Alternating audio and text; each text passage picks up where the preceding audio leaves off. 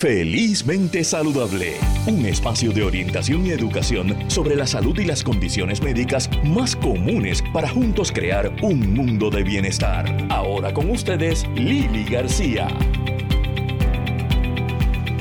Muy buenos días y bienvenidos a Felizmente Saludable en este sábado 20 de agosto. Estamos en directo desde los estudios de Radio Isla a través del 1320 AM, también por radioisla.tv, aquellos que nos quieran eh, ver también en Facebook. Eh, allí estamos en la página de Radio Isla en directo. Tenemos un programa bien interesante hoy. Eh, sabemos que la incidencia de suicidio en, en Puerto Rico, digo en todo el mundo, se ha disparado después de la pandemia. Eh, ahora mismo hablamos de que posiblemente es, está entre las primeras causas de muerte entre jóvenes de 12 y 24 años, específicamente en los varones, pero las mujeres lo intentan más. Vamos a hablar acerca de los mitos y realidades de lo que es el suicidio más adelante con la doctora Gloriva Pina Girona. Tenemos también un tema bien interesante y es un estudio que se comenzará pronto en Puerto Rico sobre la relación entre la fortaleza ante un diagnóstico de cáncer y la espiritualidad. ¿Cuánto puede aportar la fortaleza de la espiritualidad a la recuperación y el poder trabajar con un diagnóstico y el poder ayudar en el proceso de sanación? Eh, vamos a estar hablando sobre esto y también tenemos el tema de cómo engordar o rebajar, eh, generalmente a donde vamos es, aparte del gimnasio, hacer ejercicio, un personal trainer, eh, con una nutricionista dietista, ¿verdad? Y en este caso, generalmente, siempre la razón, o tiende a ser, yo creo que más de un 90%, tú vas a una nutricionista dietista porque tú quieres rebajar y quieres eh, que te diseñe una dieta saludable, pero que a la misma vez pues sea baja en, calorías. ¿Qué ocurre cuando la motivación de llegar hasta donde una nutricionista dietista o un nutricionista dietista es engordar, pero engordar saludablemente? Eh, para hablar sobre este tema tenemos con nosotros a la licenciada Eunice González. Eh, bienvenida Eunice, ¿está con nosotros ya? Saludos Lili, sí estoy por aquí. Saludos a la audio, audiencia. Eh, yo me imagino que no es la mayoría de tus clientes, ¿verdad? En tu práctica como nutricionista. Exacto. Pero, pero sí ocurre. Te voy a dar un ejemplo en, en mi familia. Mi mamá, mi mamá tiene 84 años, gracias a Dios está súper bien de salud. Eh, ella pesa como 78 libras, ella mide como 5 pies, siempre ha sido delgadita, fue maestra de ballet por toda su vida. Pero, pero ella quisiera engordar. Eh, come como un pajarito, es cierto. Eh, ¿Hasta qué punto necesariamente el hecho de que ella pese poco, y fíjate, no ha rebajado en el último año, se ha mantenido? Pero ella quisiera engordar un poquito y yo he conocido otras personas que son extremadamente delgadas, eh, que, que, quieren engordar un poco, pero hacerlo de una forma saludable. Y, y entiendo que podemos comenzar hablando acerca de, de, de qué es un peso saludable, ¿verdad? Claro. Sí, eh, eh, no se ve mucho, ¿verdad? Eh, pero sí se ven casos en que quieren aumentar de peso porque a veces por condiciones médicas. Hay que identificar primero, ¿verdad? Que la persona está bajo peso, si es por alguna cáncer, puede ser HIV, a veces mismo estrés, depresión, hipertiroidismo, condiciones este, ¿verdad? del intestino y a veces las personas como su mamá pues nacieron con un metabolismo rápido y tienen que asegurarse de comer bastante todo el tiempo para poder mantener su peso. ¿Cómo yo defino ese bajo peso? Es cuando hacemos el cálculo del BMI o el índice de masa corporal, que es donde tomamos su peso con la estatura, que es un cálculo lo pueden hacer en la computadora, lo pueden buscar. Y si está menos de 18.5, es que me dice que la persona está bajo peso. O sea, que pones el peso, es como si dividieras el peso de la persona por su estatura.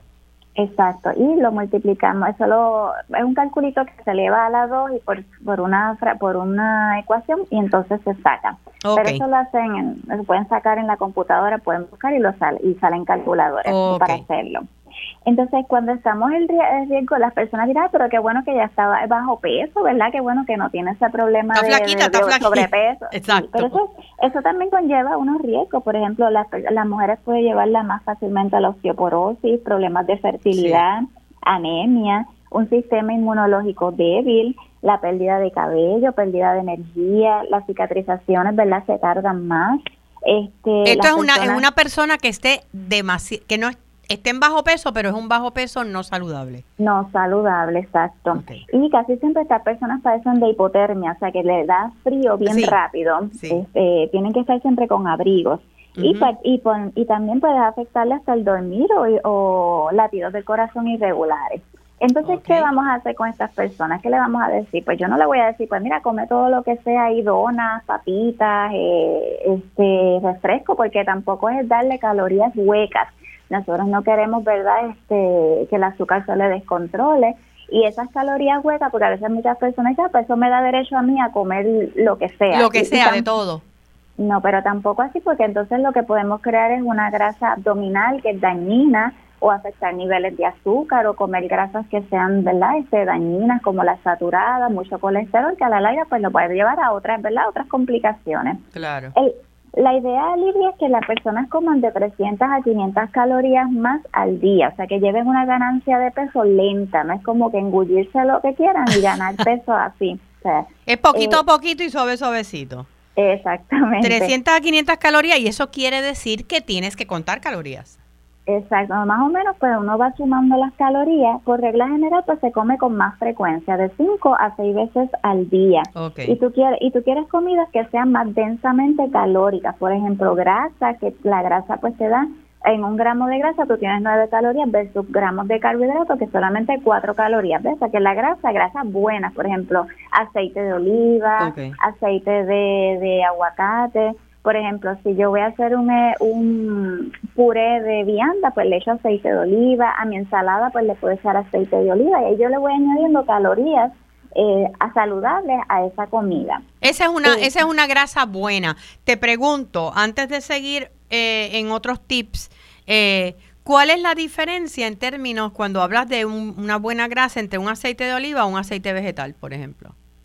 El aceite de oliva ha sido estudiado eh, grandemente, es uno de los aceites que más se, ¿verdad? se ha analizado y es de los más saludables y de eso se usa mucho en la dieta mediterránea y se ha encontrado que te puede ayudar a bajar el colesterol malo, sube el colesterol bueno, este es un antiinflamatorio natural, o sea que tiene unos beneficios para tu cuerpo.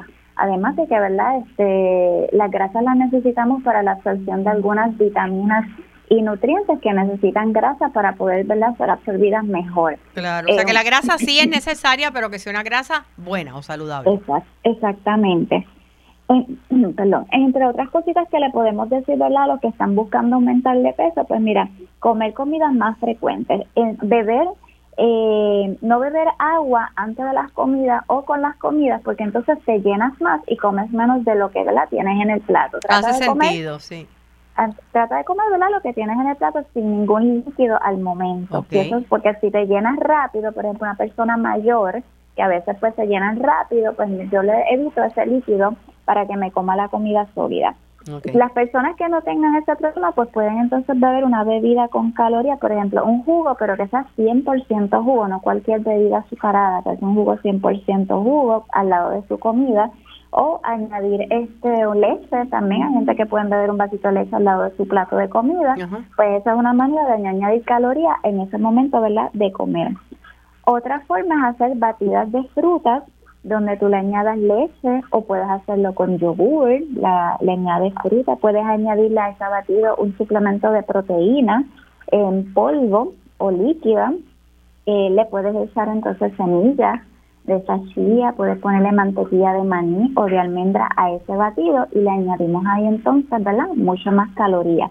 Esto es muy bueno en personas con encamada, los viejitos que están este que no pueden morder, no pueden tragar, que ya o personas que están en, con Alzheimer, que a veces pierden la capacidad para morder y tragar, pues ese tipo de batida les viene bien porque es algo que es mucho más concentrado en calorías en lo que le están dando.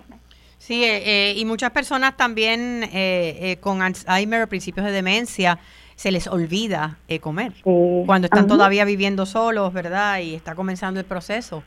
ahí es bien importante el cuidado, el cuidador, ¿verdad? Que esté pendiente de esa alimentación. Otra cosita, la papa asada. Una papa asada, tú le puedes poner la carne, una carne, ¿verdad? Este, molida o carne de pollo, puedes poner queso, queso crema, tocineta, una tocineta buena que sea, ¿verdad? Eh, de esta no blanco, no que tiene mucho blanco. Mucho, mucha grasa, sí, que tiene mucha grasa. Mucha grasa. puedes ponerle mantequilla, entonces pues eso le vas añadiendo más calorías a esa papa. Y la papa pues suave, alguien que tenga problemas de morder o tragar, pues también es una alternativa para ellos.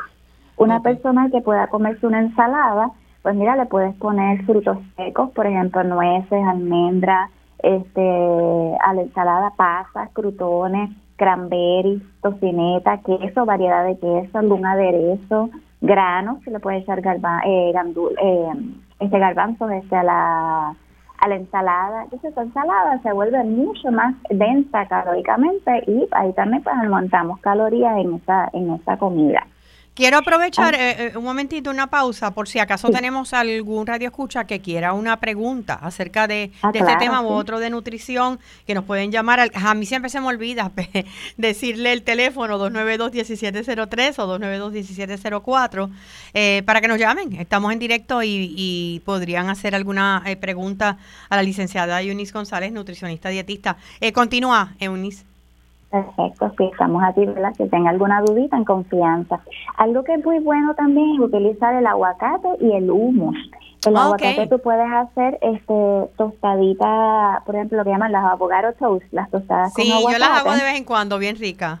Se puede hacer en un desayuno, en vez de solamente ponerle mantequilla a esa tostada, pues mira, ponle un aguacate molidito con un poquito sacazo de ajo, le puedes echar aceite de oliva, o lo puedes usar hasta como una merienda. Una merienda le, pone, le puedes poner eso, una tostadita. El hummus también es, bien eh, alto en proteínas, o sea que son calorías buenas y lo puedes usar tanto en el desayuno, en, un, en una merienda, lo puedes usar con celery o con zanahoria o con pampita o algún chip que venga de estos orgánicos de maíz, pues son esas alternativas, ¿verdad?, que podemos usar durante el día. Y ahí hay, en el pues humus hay unas calorías, pero son calorías saludables. Sí, el humus hecho, ¿verdad?, de garbanzo, o sea que, y eso le echan este aceite de oliva, ajo, le, este, que son, ¿verdad?, este, es que, es muy saludable, lo usan mucho en las dietas mediterráneas, eh, y lo puedes hacer, es bien facilito de hacer, las recetas las consigues en, en YouTube, bien facilito. Claro. también puedes hacer las tipo brochetas, por ejemplo, una tostadita, le pones aceite de oliva, eh, queso mozzarella, tomate y haces una tipo brocheta, ¿verdad? Unas meriendas tipo brocheta y cambias la, la verdad también la forma de ver las meriendas. A veces las meriendas pensamos que son una barrita de granola este, o una fruta. Pues no, mira, vamos a hacer algo diferente y unas tostaditas de estas que vienen duras eh, de pan tostadito y le pones aceite de oliva le pones mozzarella, queso mozzarella y tomate y haces una tipo brocheta. Otra cosita que puedes este también utilizar, algo que yo uso en casa, yo cuando yo hago pancakes, Pues, pues, yo hago pancakes, ¿verdad? Para que me rinda, como eso más tiempo, pues yo hago pancakes para que me rinda hasta dos días o tres días. Ok. Y lo que lo haces en masa. En masa, sí, para que me rinda. Pues yo lo que hago es que hago unos pancakes pequeñitos, como unos mini pancakes. Y los hago con harina de almendra, o harina de avena para que evitemos esas harinas blancas, ¿verdad? Vamos a consumir algo que sea más eh, denso en calorías y en nutrientes, exacto. Eh, y entonces eso va a tener huevo, tiene leche, tiene un endulzante que puede ser un agave. Le podemos poner a esa mezcla también del, del pancake algún polvo de proteína si queremos aumentar esa masa muscular, muy importante en los viejitos eh, o en un atleta que necesite ganar también peso, puede ser importante. Entonces hago esos pancakes, ¿verdad? El del desayuno lo hago más grandes, pero los hago unos más pequeñitos. Y eso lo uso de merienda. Sí. Y a veces le pongo peanut butter, mantequilla de maní en esos pequeñitos este eh, pancakes. A veces con un vaso de leche o con el cafecito de la tarde. Y me los como, esos pan, mini pancakes, como una, una merienda, ¿ves? Y es algo saludable, diferente y también nutritivo. O sea que está, estamos hablando de eh, añadir masa muscular y añadir calorías, son dos cosas diferentes. Sí, yo cuando quiero más masa muscular, pues yo trato entonces de aumentar más la proteína, ¿ves? Entonces ahí yo trato de aumentar más proteína, que la podemos conseguir en las carnes, que las carnes este, las podemos conseguir en los granos, gandules, garbanzos, lentejas, habichuelas negras, son tremendas fuentes de proteína vegetal. Eh, este, y entonces cuando yo quiero calorías, pues ya yo puedo consumir, ¿verdad? Otro tipo de variedad de, comida en general. En general. O sea, eh, aquí estamos hablando de las meriendas, estamos hablando de, de, de todos los eh, las orejitas que has dado en términos de qué podemos utilizar para añadir calorías saludablemente. No donas, no helados, no, jugos con altos en azúcar. No, deben ser, ¿verdad? Cosas que sean que te den nutrición, porque de qué vale que aumentes de peso, pero después va a ser malnutrido o va a tener azúcares descontroladas o triglicéridos altos y no queremos, ¿verdad? Eh, eso, queremos estar un peso saludable. Eh, otra cosita que pueden hacer es también este, el puré de manzana. Las personas con problemas de dentadura o problemas de acidez, ¿verdad? Que a veces no, que no pueden comer una fruta muy ácida, pues el puré de manzana o una manzana picada en trozos y le puedes poner eh, pedacitos de queso al lado eh, o también le puedes poner mantequilla de maní. Le pones mantequilla de maní a, esa, a esas manzanas en tiritas y es otra manera de comer la fruta eh, que es saludable, te da fibra y te da y, le aumentan las calorías también ahí. otra cosita que puedes consumir son los edamames, no sé si los has escuchado. ¿Cómo? Eh, repítelo. Los edamames. Ah, lo he escuchado, pero cuéntame, ¿qué, qué es exactamente? Es la semilla de soya, o sea que la soya es un grano, es una como un tipo habichuelita, por decir así, y eso lo tuestan y queda bien rico y es Sí, queda como como uno come este, como semillitas, que uno las come Sí, sí, como las semillas de girasol. Algo así, pero ya más en granito, como un tipo de habichuela tostadito. Y eso es altísimo en proteína, que es bien buena fuente de proteína. Y este yo compré una bolsa los otros días y, y eso de merienda y te sacia bastante. Edamame se llama. Y eso se consigue en la mayoría de los supermercados, inclusive en, lo, en los health foods también, ¿verdad? También, sí. Yo lo conseguí en, en, estos de comercio de... No quiero decir el nombre. Sí, sí, pero en una de las cadenas. en una de las cadenas, eh, Te iba a preguntar, hay personas que, o he escuchado, eh, eh, que la soya o el exceso de soya puede afectar el hígado. Entiendo que es... Em, ¿Eso es correcto? Y hay personas que son alérgicas a la soya también. Sí, ya en esos casitos especiales, pues, ¿verdad? Tienen otras alternativas. Pueden usar las semillas ya como de girasol, eh, la, los nueces, las almendras. Yo no, en realidad, yo no había escuchado eso del hígado. Sí he escuchado que el uso de mucha soya puede afectar en las mujeres con cáncer del seno. Y, eso y eso tampoco está muy comprobado. Según lo que he estudiado, no hay una correlación directa. Pero sí, ¿verdad? se les advierte de que traten de evitarlo, este de utilizar mucha soya en mujeres con historial de cáncer del seno, eh, ¿verdad? O en familiares o que ya hayan tenido el cáncer. Pero eso pues lo consulta, y digo lo ideal, obviamente tú estás dando toda esta información y, te lo agradezco muchísimo, pero lo ideal es que si en, eh, en realidad quieres seriamente engordar o añadir masa muscular, deberías tener una consulta con una nutricionista dietista. Claro, sí, para que entonces sepa, uno evalúa cómo estás comiendo, porque a veces puede ser que tú mismo en tu alimentación estás saboteándote, o sea, tal vez no estás desayunando, tal vez no estás haciendo meriendas, tal vez este, eh, tu cena es muy liviana, y ahí evaluamos entonces cómo estás comiendo y en dónde tenemos que tal vez hacer algunos ajustes y, y entonces pues modificamos para que logres esa meta de, un peso saludable eh, para ti. Sí, porque hay elementos que estás mencionando que son generales, pero hay, hay otros que son individuales también. No todo el mundo engorda o rebaja de la misma manera. Exacto, y, ¿verdad? y hay que identificar el por qué estás bajo peso. Por ejemplo, si es un atleta que empezó con hacer mucho ejercicio, un entrenamiento bien intenso, pues el tipo de caloría eh, que yo voy a calcular para esa atleta, pues va a ser diferente que tal vez para una persona mayor con problemas de dentadura, problemas de tragado, eh, una persona tal vez que tiene dificultad para cocinar, pues yo tengo que tratar de ver cosas sencillas, fáciles, para que pueda ingerir esas calorías y ese alimento, ¿verdad? O que cada, cada caso es individual. Hay problemas, hay personas con problemas del riñón que tú no les puedes dar una dieta alta en proteína porque entonces le, le complica. ¿ves? Entonces todas esas cosas uno las va evaluando y, y, va analizando cómo entonces proveer esas calorías necesarias eh, de acuerdo a cada, cada necesidad o diagnóstico de salud.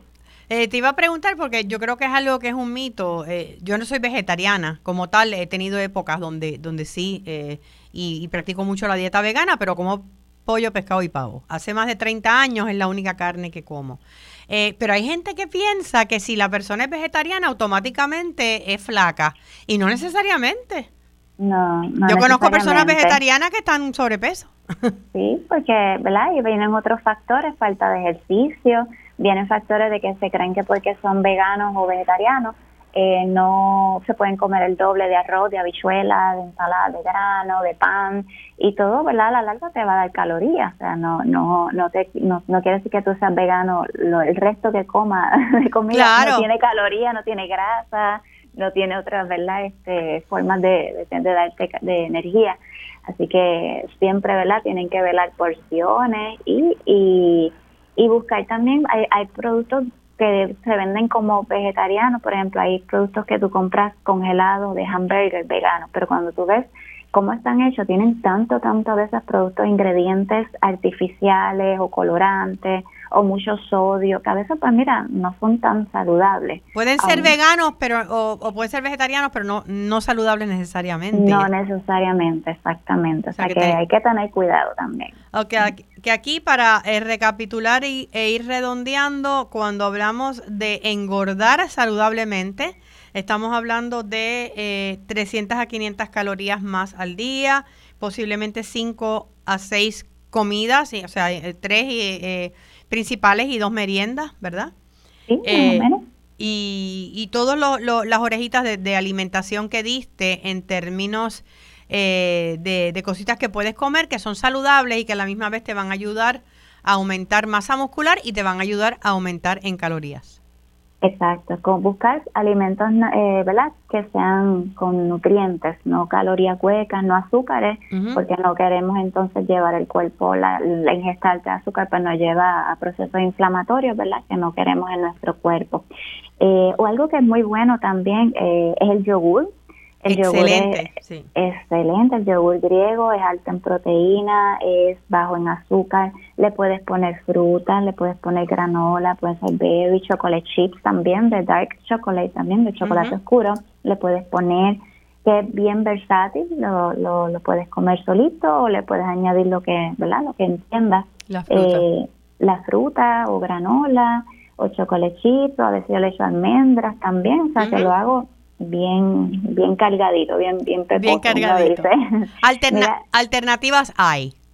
Exactamente, hay que verla buscársela.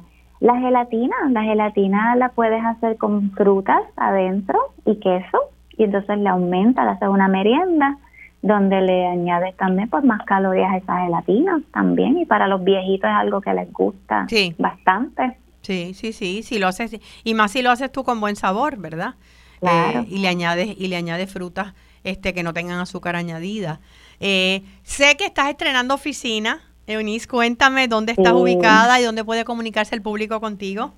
Claro, estoy en las oficinas de Cardio Care and Vascular Center. Ese es el edificio que queda en, en el Centro Europa. Es el edificio que queda justo al frente del Centro de Bellas Artes de Santurce. De Santurce, sí. Ajá, estoy allí en el séptimo piso y pueden llamar al 787-723-5017 o 787-723-5024 y solicitan cita con la con González o con Eunice, la dietista González, y entonces pues ahí los puedo atender. Me pueden llamar también a mí directamente al, 787-433-4271 eh, y ahí también, ¿verdad? Pues los puedo atender y ayudar.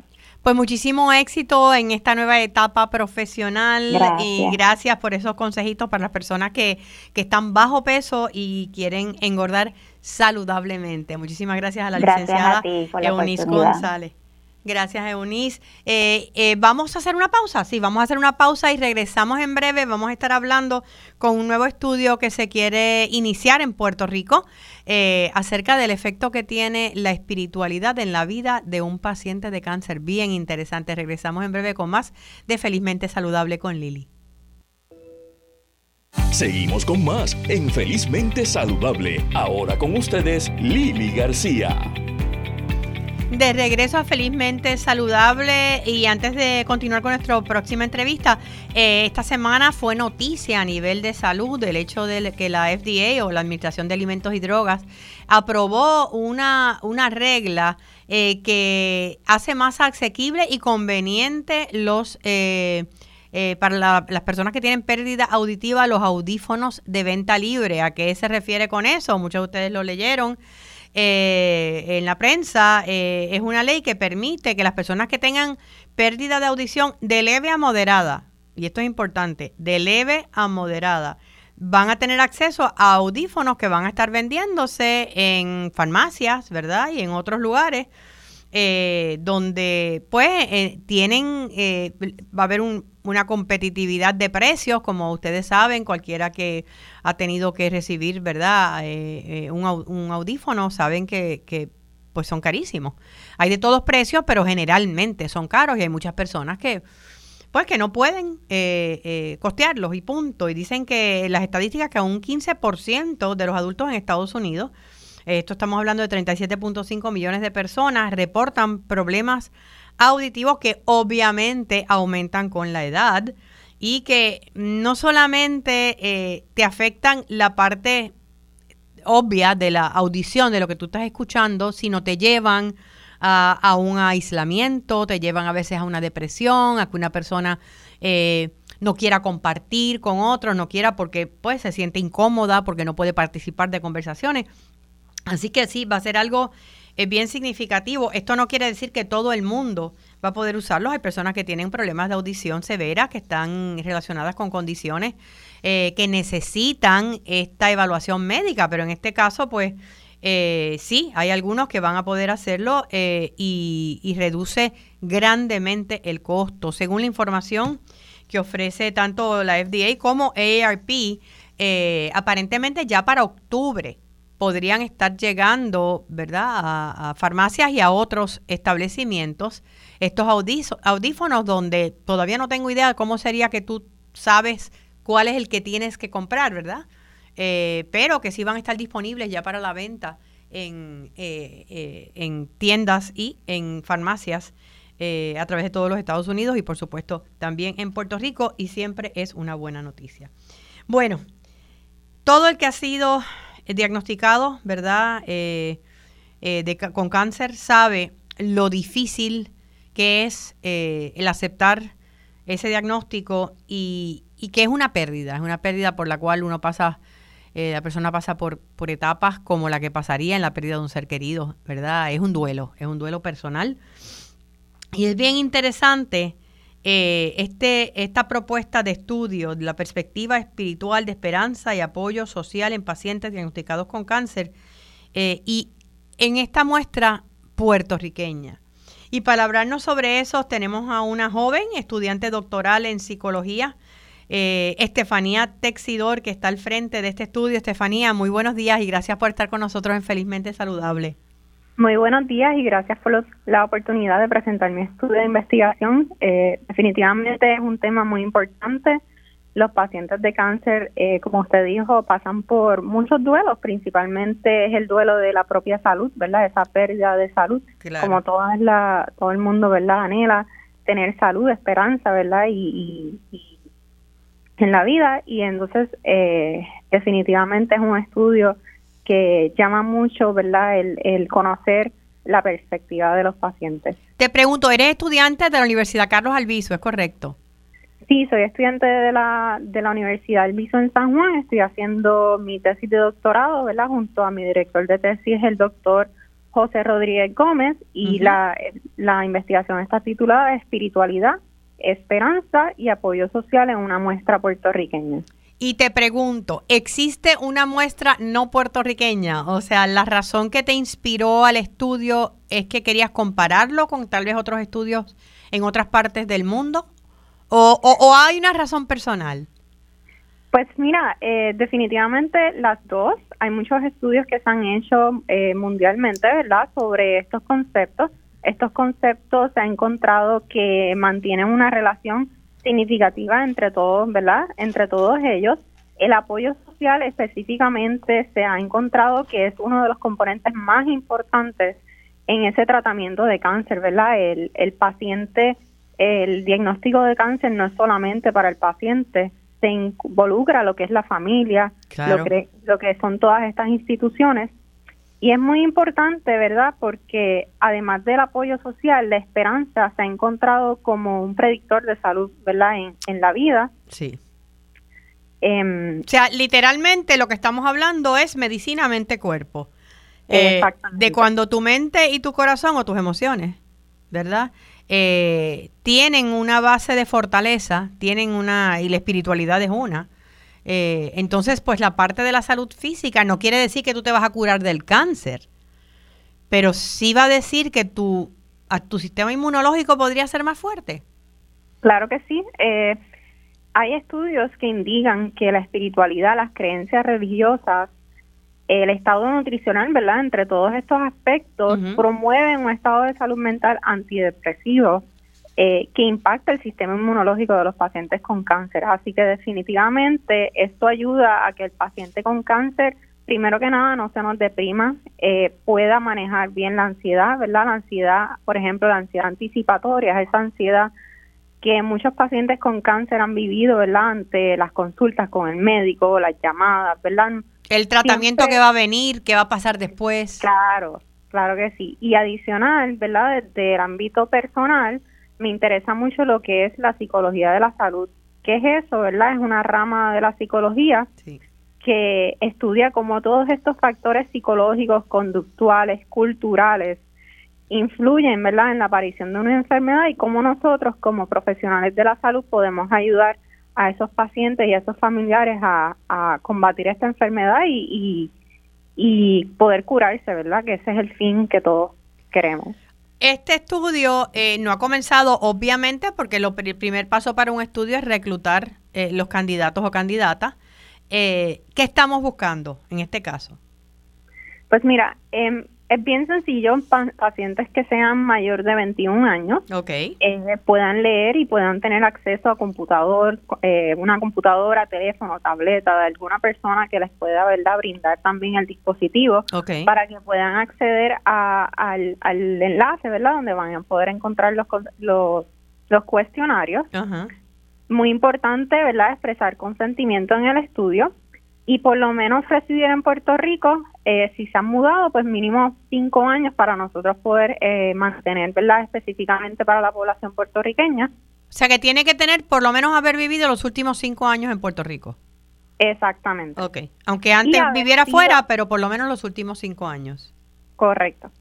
Y entonces, eh, haber sido diagnosticado con cáncer en algún momento de su vida o estar bajo tratamiento. O estar bajo tratamiento. O sea que puede estarlo en estos momentos. Exactamente, sí. Ok. ¿Cuántas personas necesitan para el estudio? ¿O hay, un, hay un número? Aproximadamente, ¿verdad? Para cumplir con, toda la parte estadística, necesitamos aproximadamente 200 participantes. Ok. Este, y para completar el estudio, 270. Pero estamos tratando de por lo menos llegar a 200 para todas esas personas que estén interesadas. Y eh, a esas personas se les, eh, ellos tienen que ir presencialmente a algún lugar o todo es a través de cuestionarios que se van a hacer en línea. Y todo es a través de cuestionarios en línea. Esto es verdad para, además de conservar la confidencialidad, también verdad no exponer a los pacientes de cáncer a todas estas enfermedades que están ocurriendo ahora mismo. Pero muy sencillo entrar al enlace completar eh, la data sociodemográfica, que es completamente información general, nada identifica al paciente, y llenar estas encuestas, ¿verdad? La encuesta de esperanza de Beck, que es una ¿verdad? De, la, de las escalas más importantes en la, psicología, un inventario de apoyo social para identificar, ¿verdad?, cómo ese paciente se siente ante el apoyo recibido de sus familiares y del, ¿verdad? y del y de todas estas instituciones que trabajan con lo que es el cáncer. Además de esto, entonces, una escala de espiritualidad para saber cómo el paciente reconoce esa espiritualidad y, y, y la lleva a cabo. Estos cuestionarios no toman mucho, son cortos. Eh, aproximadamente se pueden tardar entre 20 y 25 minutos dependiendo, ¿verdad?, cuánto, cuán rápido pueden leer y cuán rápido entonces pueden contestar. ¿Y son en español o en inglés? Sí, son todos completamente en español. El paciente también puede puede, en una de las escalas puede identificar, eh, ¿verdad?, si quiere inglés o español, pero todas son, están en español. Me parece interesante cuando hablas de, del aspecto, ¿verdad?, de la, de la espiritualidad. La esperanza es una cosa, la, la perspectiva espiritual, eh, porque no necesariamente la espiritualidad y la religiosidad son lo mismo. Claro. O sea que Correcto, la espiritualidad, ¿verdad? Es ese sentido de tener significado en la vida, de tener propósito. Muchos pacientes con cáncer eh, se preocupan por eso, ¿verdad? De haber cumplido con todas, ¿verdad? Todas sus metas en su vida, eh, ¿verdad? Por ese miedo que hay ante la, ante sobrevivir este diagnóstico. Anteriormente se creía que el diagnóstico de cáncer era una sentencia de vida, ya eso no es así. Ya eso no es así. Eh, se ha encontrado que los pacientes están sobreviviendo y se están curando. Por eso es tan importante el diagnóstico temprano, ir a todas esas citas de rutina, hacerse todos esos laboratorios. El cáncer definitivamente, primero que nada, es, es algo que es como un fantasma. Tú no te das cuenta que tienes cáncer hasta que el cáncer ya ha evolucionado. Así que por eso es importante que todos esos pacientes se hagan, ¿verdad? Eh, sus sus chequeos rutinarios. Ah, ¿Dónde puede comunicarse eh, los amigos, amigas que nos están escuchando? Tal vez si tienen algún familiar, eh, alguien que, que quisieran, o ellos mismos, ¿verdad? Que puedan participar en este estudio de la relación entre la espiritualidad, el apoyo social y eh, la sobrevivencia del cáncer. Pues mira, pueden, eh, todas las personas que deseen participar, pueden entrar al enlace, no sé si ustedes les están compartiendo el enlace en la plataforma de Facebook, pero también pueden escribirme a mi correo electrónico. Con mucho gusto yo les puedo enviar entonces el enlace. Mi correo electrónico es estefanía.texidor2012 arroba gmail. Ahí pueden entonces enviar el, el, correo electrónico.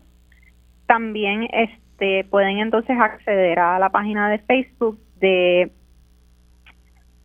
la Asociación de Psicología de Estudiantes de Psicología de la Salud de la Universidad del Piso. También entonces pueden eh, acceder ahí y van a encontrar eh, el anuncio ¿verdad? de la investigación. Ok, o sea que pueden, y, o llamando a la Universidad Carlos Albizu, me imagino que ellos pueden darle la información.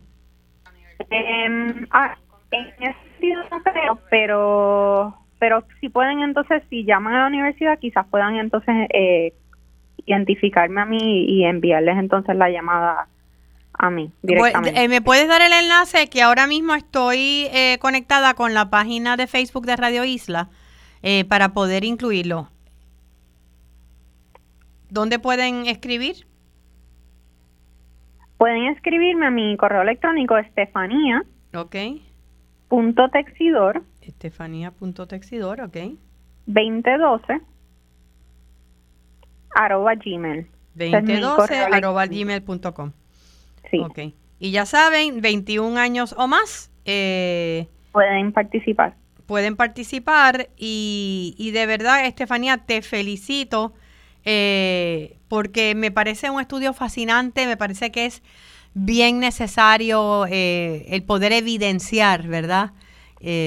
obviamente pues hay que esperar los resultados, pero el poder e-, evidenciar eh, el, que, el que la espiritualidad, la fe eh, y, la, y, la capacidad de tener conexión social y comunitaria eh, hace una diferencia en términos de cómo vamos a sobrevivir el cáncer.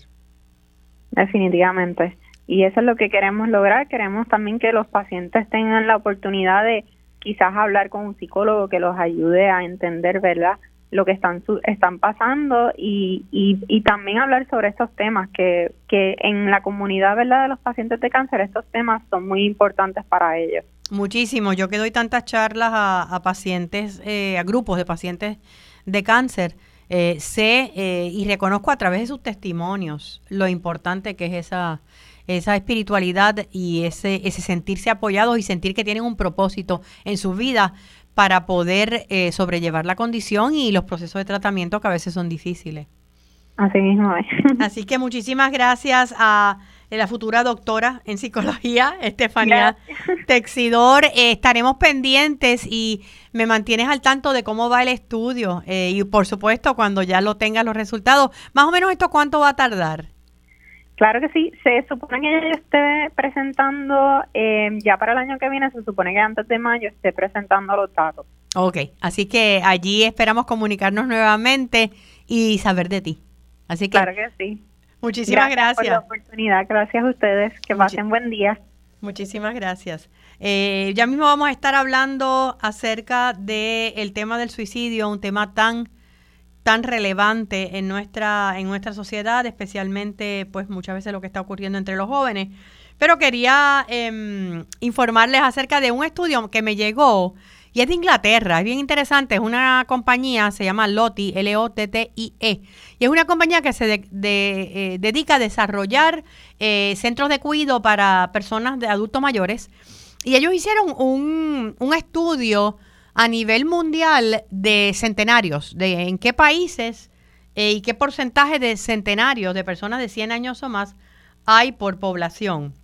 Y resulta interesante que me lo hacen llegar porque Puerto Rico aparece número 6. Y, ya sabemos, porque hemos leído muchísimo en las noticias, que, eh, que, la, que la, la, población de Puerto Rico está envejeciendo. Eh, pero ver, por ejemplo, para que tengan una idea, eh, es bien interesante que los primeros tres países en cantidad de centenarios son las islas de Guadalupe, Barbados y Martinica. Em, eh, en el caso de Puerto Rico, después viene Japón y después viene Uruguay. Puerto Rico está número 6. el estimado es del 2020, o sea, de hace dos años. Se estiman 1.660 personas de 100 años o más, 74% más o menos eh, mujeres, el 26% varones, o sea que 47 personas por cada 100 mil de población. Así es que eh, vamos a tener en el futuro, esto pues hay muchas razones, ¿verdad? Eh, sabemos que la, la, medicina ha cambiado, sabemos de que pues en nuestra cultura cuidamos aunque hay excepciones, pero cuidamos de nuestros adultos mayores. Eh, ahí está la genética también. Pero eh, últimamente, tal vez porque me llegó el estudio, he estado hablando con muchas personas eh, donde sale en la conversación que tienen parientes cercanos de 95, de 100 años, de 101, 102.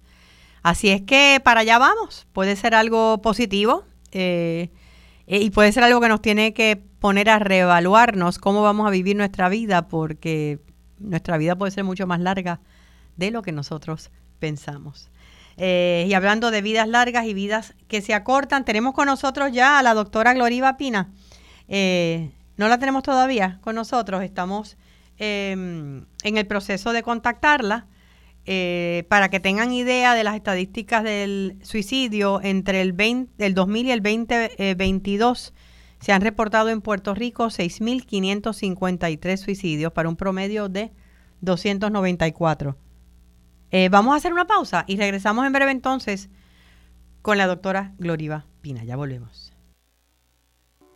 Seguimos con más en Felizmente Saludable. Ahora con ustedes, Lili García. De regreso a Felizmente Saludable con Lili, estábamos comentando acerca de las estadísticas de suicidio en Puerto Rico. Mencioné al principio del programa eh, que eh, sí es más eh, la cantidad de jóvenes varones que mueren a raíz de suicidio, pero que las mujeres tienden a intentarlo más. para hablar un poquito acerca de estos mitos y realidades acerca del suicidio, tenemos a la psicóloga, consejera y buena amiga, doctora Gloriva Pina Girona. Gloriva, gracias por estar con nosotros aquí en Felizmente Saludable. Gracias a ti, Lili. Buenos días. Saludos a ti y a tu audiencia. ¿Cuánto podemos hacer en términos de prevención del suicidio? Eh, bueno, podemos hacer mucho, ¿verdad? Como sociedad, como individuos. Eh, primero que todo, pues no ver, ver el suicidio como algo ligero, es un problema social eh, serio, ¿verdad? Y que lo estamos viendo últimamente con mucha frecuencia. ¿Qué podría llevar a una persona, en términos generales, porque el caso, pues cada caso es individual, ¿no? Pero ¿qué puede llevar a una persona a llegar a un momento de desesperanza tal que no vea salida excepto la muerte? Pues mira, eh, mundialmente, ¿verdad? Eh, hemos visto cómo, cómo ha habido cambios que han afectado al, a la sociedad y al ser humano, como te había mencionado. En Puerto Rico, ¿verdad? Desde el huracán María, por ejemplo, los efectos económicos, emocionales. Eh, luego tuvimos una situación de temblores, que aunque fue en el área sur, pues nos afectó a todos los puertorriqueños. eh, y el encierro de la pandemia por el coronavirus. Eh, definitivamente que estos son factores mayormente eh, psicosociales, ¿verdad? que afectan al ser humano en general y que podrían llevarlos a, a tener esta idea. Dentro de tu experiencia, ¿verdad? Dentro de la consejería psicológica, eh, ¿quién está más a riesgo en estos momentos, en términos generales? Se hablan de que, eh, digo, las estadísticas que encontré dice que es la tercera causa de muerte en jóvenes, en varones, eh, entre 12 y 24 años, y eso es una cosa bien triste. Sí, ha cambiado, ¿verdad? Es como una moda este, también que tenemos entre la población de adictos en relación al, al fentanilo, al uso indiscriminado de, del opioide de fentanilo. Del fentanilo, sí. Sí, que los está llevando entonces consciente o inconscientemente a la muerte, ¿verdad? Así que podríamos mirar esto también como puede ser un accidente o puede ser en efecto un suicidio. Tengo un conocido que para mi sorpresa, eh, sí, este, eh, sus hermanas me dieron la triste noticia de que eh, ellas entienden que fue un suicidio por fentanilo. Pero no tenemos manera de saber, eh, pero sí pueden llegar en, dentro de su adicción a un momento de desesperación tan grande que utilicen la droga eh, para morir. Así es, así es. Mira, Lili, nosotros los psicólogos tratamos al paciente desde la perspectiva biopsicosocial. Ok. De manera que biológicamente tenemos que levantar banderas de que además de un problema de adicción, este, este paciente, esta persona, puede padecer de alguna condición de salud mental. Claro. En efecto, entonces se debe de analizar eso a efectos de eh, tratarlo desde esa perspectiva, principalmente. Casi muchos. Eh, eh, diagnósticos pueden llevar a una adicción, así que puede venir eh, primero el, el trastorno de salud mental. De salud, de salud mental y puede venir luego la adicción, se combinan factores, además de entonces el, el aspecto social, que fue lo que te mencioné inicialmente. Sí. Los aspectos que hemos lamentablemente sufrido los puertorriqueños en los últimos cinco años. Eh, muchas veces se habla de que, eh, y es uno de los mitos, es ¿verdad?, que el suicidio es un acto de impulso. pero no necesariamente, y que las personas no avisan, y que el que avisa es que no se va a suicidar. Eh, ¿qué, qué, qué piensas sobre eso?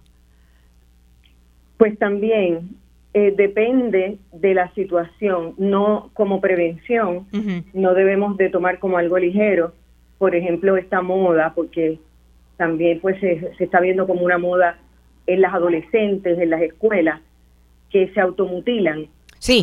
o se hacen unas lesiones ¿verdad? Con, con determinados instrumentos en sus brazos principalmente.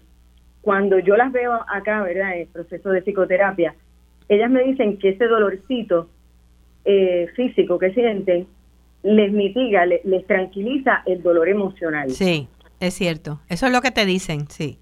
De manera que eso no se debe de pasar como algo ligero, porque si ellas llegan hasta ahí, podrían llegar a, eh, principalmente pues esencialmente quitarse la vida. Claro, en ese momento, pues muchas muchachas, porque la mayoría son niñas, jovencitas, adolescentes, eh, eh, no necesariamente están tratando de matarse con la automutilación, pero, pero si te están diciendo que hay un dolor, que hay una ansiedad, que están liberando, pues obviamente eh, esa ansiedad puede llevarla a otras cosas peores. Así es.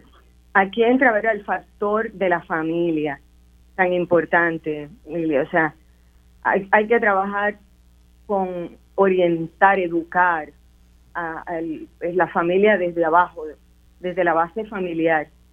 Porque entonces estos factores de familias extendidas, de divorcios, eh, donde estas niñas se sienten desplazadas, eh, no se sienten atendidas por sus eh, correspondientes padres, que, que, ya vuelven a tener una nueva familia, pues podrían llegar eh, sin tener un diagnóstico necesariamente. De salud mental, claro. De, salud mental. Por esta situación social, ¿verdad? Que del divorcio, etcétera, pues llevarlas a, un suicidio, claro que sí. O sea que sí, esa base familiar, y tú sabes que a veces hoy en día, Loriva, la gente está tan ocupada que no observa señales. Eh, y no solamente en, en los jóvenes, estamos hablando también de los adultos mayores, que es la otra población en riesgo, ¿no? Porque nos vamos a los extremos.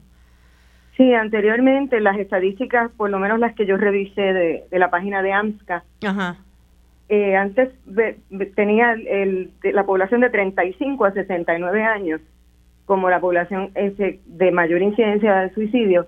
No obstante, actualmente lo ponen de 25 a 44. Wow. De manera que ha bajado eh, esta curva. En términos, sí, yo, yo pienso que a veces se habla mucho del sentido de soledad de las personas adultas mayores, de los, de los viejos, pero lo cierto es que hay muchos jóvenes que se sienten solos y abandonados también. Bueno, ahí entra también entonces el eh, aspecto de la de la patología o de lo que nos de lo que ustedes, verdad, todo el mundo entiende como una condición de salud mental que bien podría ser la, la depresión.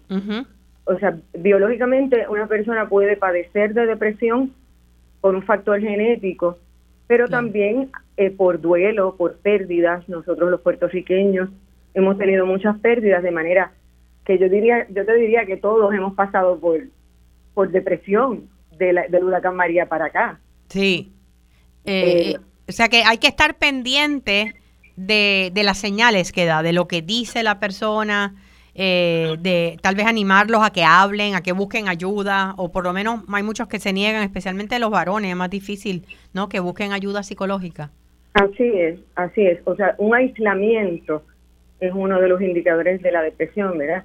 Cuando tú ves una persona que no sale de su casa, ya agraciadamente la pandemia un poco, ¿verdad? Ha pasado. De manera que cuando tú todavía ves una persona que te está hablando que si de la pandemia, que si no salgo, eh, que no sale nada, sale tal vez a buscar un poco de alimento y vuelve y se encierra, eso es un indicador que puedes levantar bandera. Claro.